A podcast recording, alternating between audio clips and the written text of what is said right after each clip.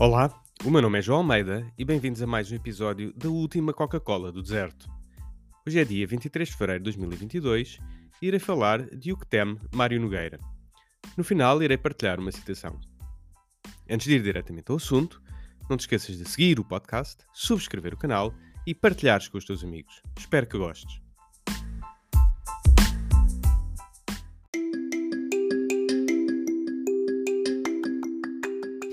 Ontem, a FENPROF veio pedir para que os exames nacionais do secundário apenas sirvam para ingresso ao ensino superior, uma vez que o ano letivo continua a ter problemas derivados da Covid.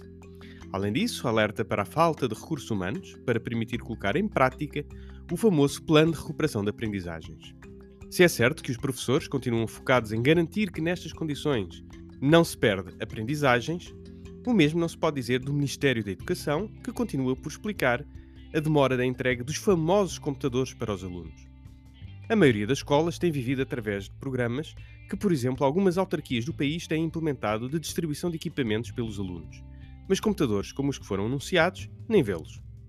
De qualquer forma, não é nada auspicioso que a FENPROF venha dizer que faltam recursos humanos para a implementação dos planos de recuperação.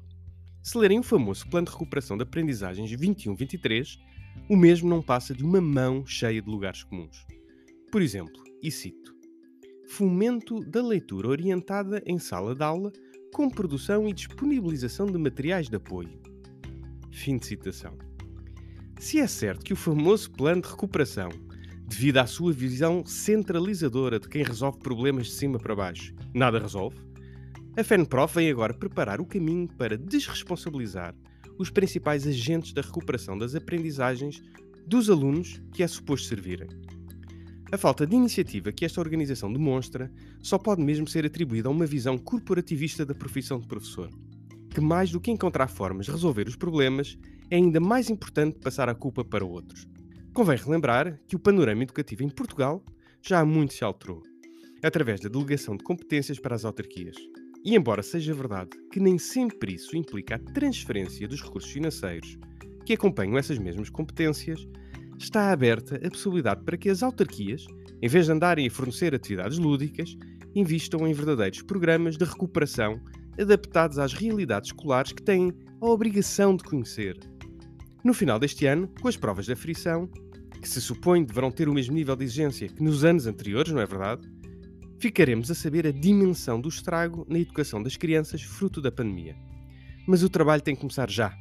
Razão para se perguntar o que teme Mário Nogueira.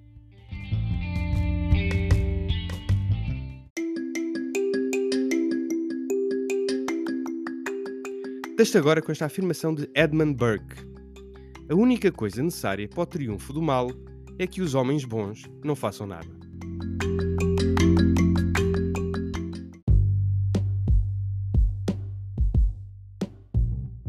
E assim chegamos ao final do nosso episódio.